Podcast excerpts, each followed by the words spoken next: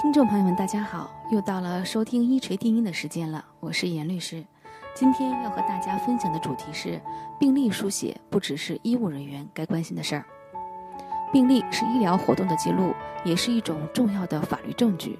医患纠纷常有出现，病历的作用变得尤为重要。如果您认为病历书写只是医务人员所应该关心的事情，那就大错特错了。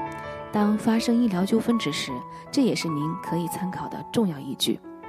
但病历的范围和内容很多，今天就病历书写的重点进行探讨，介绍如下：病历书写应当按照规定的格式和内容，在规定的时限内，由符合资质的相应医务人员书写完成。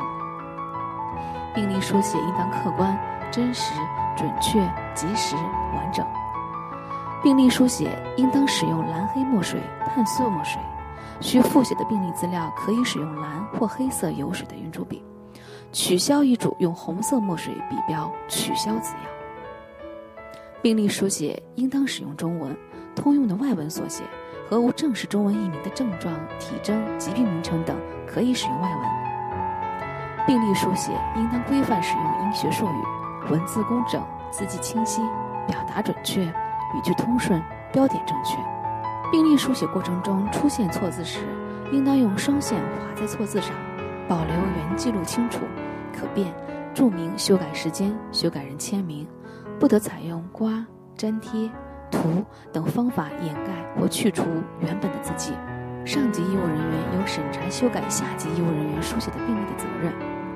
病历应当按照规定由相应的医务人员书写签名。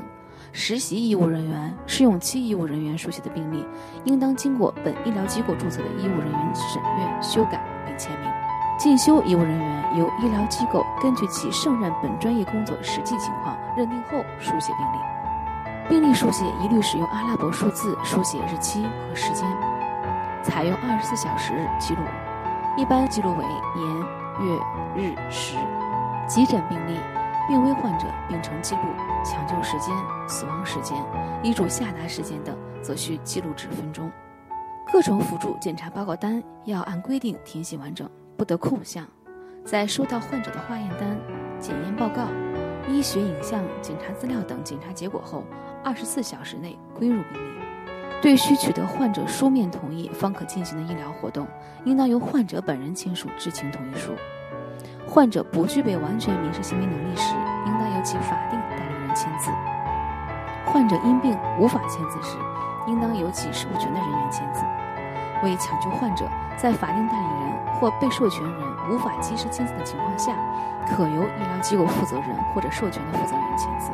因实施保护性医疗措施不宜向患者说明情况的，应当将有关情况告知患者近亲属。由患者近亲属签署知情同意书并及时记录。患者无近亲属的，或者患者近亲属无法签署同意书的，由患者的法定代理人或者关系人签署同意书。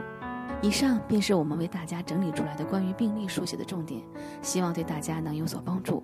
如果大家遇到医疗纠纷，请浏览我们的官网“北京伊顿健康管理有限公司”，或致电我们的服务热线，专业的医疗服务团队就在这里。我们是全国先行做到由医疗专家和法律专家共同为医患纠纷患者提供服务的团队。今天的分享就到这里，感谢大家。